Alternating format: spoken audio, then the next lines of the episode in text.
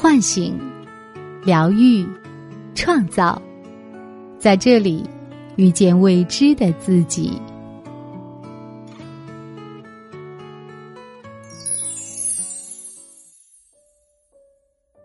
大家好，这里是张德芬空间，我是主播西龙。此时此刻，我和你在一起。今天要跟大家分享的主题是：你吃饭的方式，就是你爱人的方式。作者：黄芪。深夜食堂里面有段台词说：“都说现今的爱情素食，但我有不同的解释。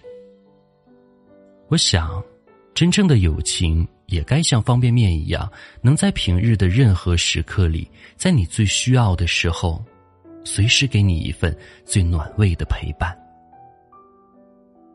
真正的陪伴是在你需要的时候，守在你自己身边，给予支持。深夜食堂讲述的就是关于食物、陪伴与人生经历的故事，在别人的经历中，我们可以看见。曾经的自己，无论在什么样的情况下，人们聚会或见面的目的都是连结。连结有愉快的，也有不愉快的。无论两人原本的关系如何，可口的食物无疑增加了愉悦的体验。人的记忆很有意思，我们通常印象最深的。不是一个人的长相或言谈，而是他带给我们的感觉。如果你常和某人一起享受美味的食物，在你对他原有记忆的基础之上，也会存在更多的愉悦。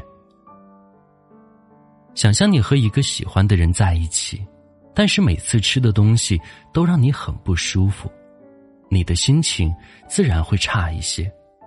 心情一差，说话和做事都没有那么顺，因此也就有可能影响你们之间的关系。家庭治疗大师维吉尼亚·萨提亚女士曾说：“人们因相同而彼此连结，因相异而有所成长。”同样的食物到达我们的口中。无论我们头脑里对它评价如何，它无疑在每个人的身体中都创造出了相似的体验。因此，人们无形之中已经产生了连结。即使同一桌上的人吃的是不同的食物，他们也在同一个空间进行着相同的活动。这样的相同，创造出归属感。吃饭也是一种灵活性很大的活动，人们倾向于边吃饭边谈论和交换各种各样的信息和体验。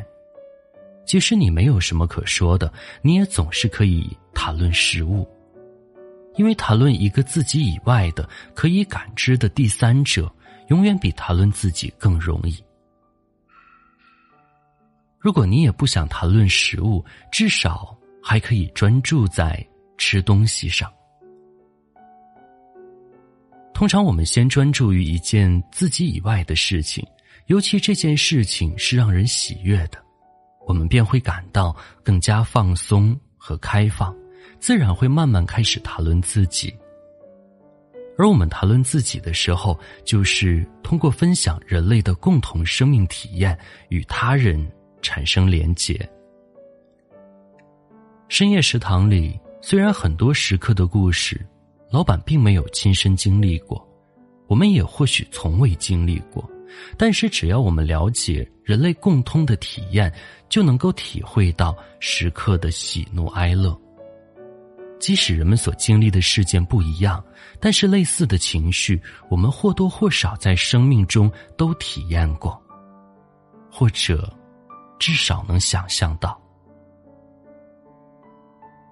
很多人相亲都会选择一起吃饭，其实即使在两人对彼此一无所知的情况下，他们选择餐厅、食物以及进食的过程，已经能让我们了解与这个人相关的足够的信息。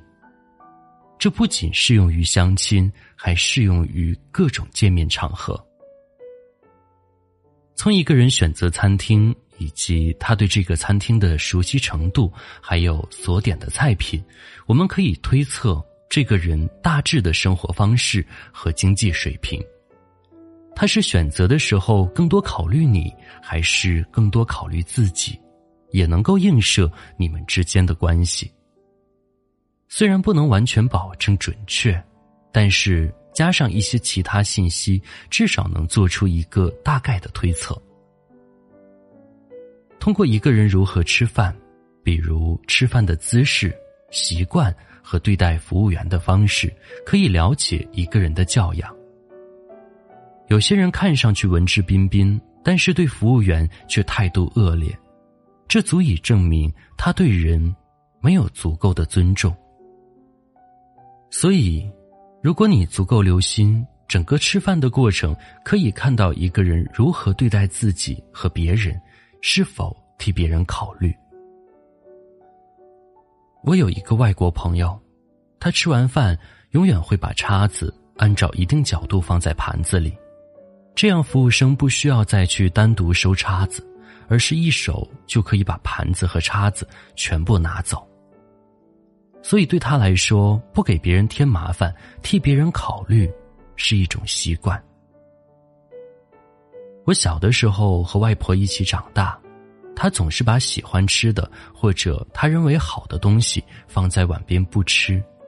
如果我再给她夹，她就会笑着说：“还有。”然后反过来夹给我吃。我那时很小，外婆放进碗里的。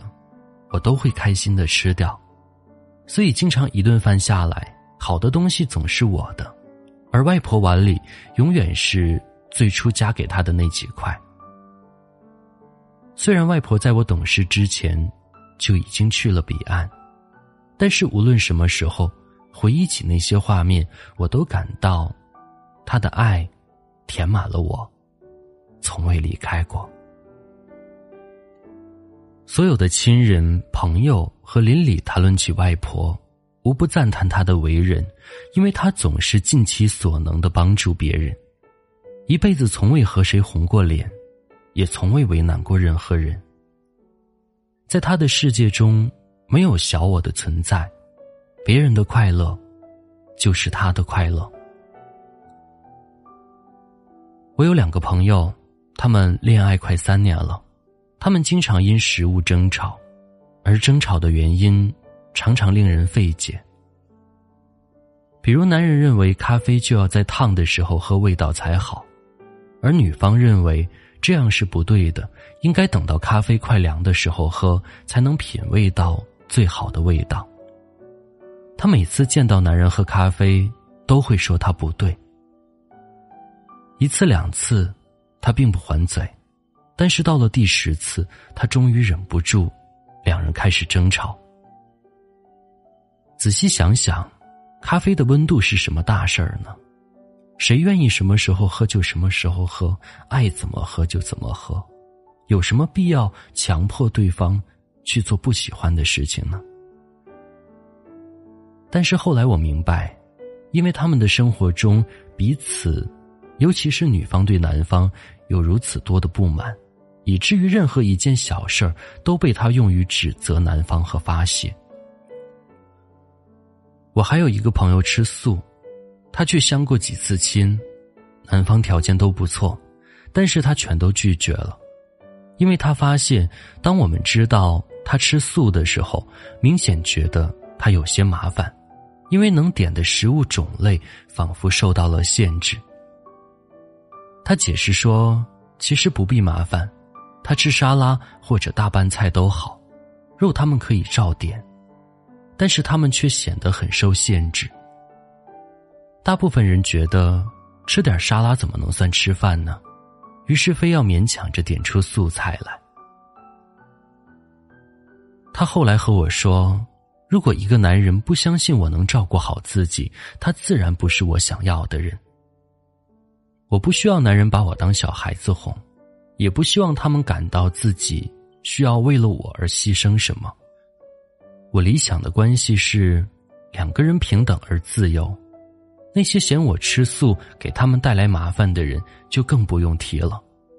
如果一个人连我对食物的选择都不尊重，他还能尊重我什么呢？餐桌上的关系，通常也能映射我们现实中的关系。小小的细节就能告诉我们很多。食物带给我们身体所需要的养分，以及感官所需要的刺激和滋养。很多不享受食物的人，也不怎么享受生活。他们要么经常抱怨，总是感到不满足；要么对自己有很多的规定，给自己定了很多任务。至少可以这样说：那些不感恩食物的人，很少感恩生命。我的朋友 Jack 是一个冷漠的工作狂，他从不在意吃什么以及怎么吃，经常边走路边啃一个三明治。他觉得任何事情都在浪费时间，只有工作最重要。后来，Jack 生病了，事业也遭遇了瓶颈。他躺在医院的病床上，忽然感叹：“既然人无论如何都要走，为什么要那样逼自己呢？”反正他之前攒了不少钱，也不着急回去工作，所以病好了之后。他开始看书练字，花很多时间研究美食，每一口饭都要嚼四十下。我们一开始都嘲笑他，还打赌说他绝对坚持不了两个礼拜。没想到 Jack 真的完全变了一个人，他比原来温暖很多，平和很多，轻松很多，还主动把朋友们请到家里做饭给大家吃。他说：“我现在觉得，能活着就很好。我珍惜每一口空气，每一粒粮食，每一份关系。我将尽我最大的努力去回报生命，但不再是我用原先的方式。原先，我只是一个机器。我们经常发现，那些吃饭快的人，倾向于不太有耐心。”而吃饭慢的人也不怎么容易着急。我们对待食物的节奏，通常也是我们生活节奏的缩影。食物有的时候也代表着爱。很多人失恋之后就会暴饮暴食，要说缺的是食物吗？缺的其实只是爱罢了。当我们心里缺一些东西，就总想要用其他的方式去弥补。靠什么呢？靠食物。还有那些厌食的人，你发现他们拒绝吃饭，有时候其实是因为拒绝生命中的某些东西，希望能够摆脱。那些乐于分享食物的人，也乐于与人分享其他的幸福与欢乐，因此。总是能够得到更多，而那些吝啬食物的人，也通常很难慷慨的爱。我的一个好朋友说，他的太太特别能吃，感觉像是有三个胃，前菜比人吃的都多，主菜可以吃两份，而且每顿饭必吃甜点，谁和他抢吃的，他就和谁急。直到有一次。他发现，他把最爱吃的巧克力蛋糕分给了他一半。那时候，他就确定这个女人爱上他了。食物也记载着我们的回忆。很多人离家多年之后，回到原先最爱去的餐厅，发现还是儿时的味道，甚至会泪流满面。让我们泪流满面的。不是食物本身，而是食物所唤醒的记忆。同样的食物，跟所爱的人一起享用，和只剩下自己对着菜碟，是完全不同的心境。很多人靠吃东西发泄情绪，希望借此能够忘记一些想忘记的。食物不会让我们忘记，食物只会让我们记得。食物为我们提供了太多太多，它是我们的支持，我们的滋养。感恩食物，它带给我们的，是人生永恒的味道。本节目由张德芬空间和喜马拉雅联合出品，更多精彩内容可搜索微信公众号“张德芬空间”。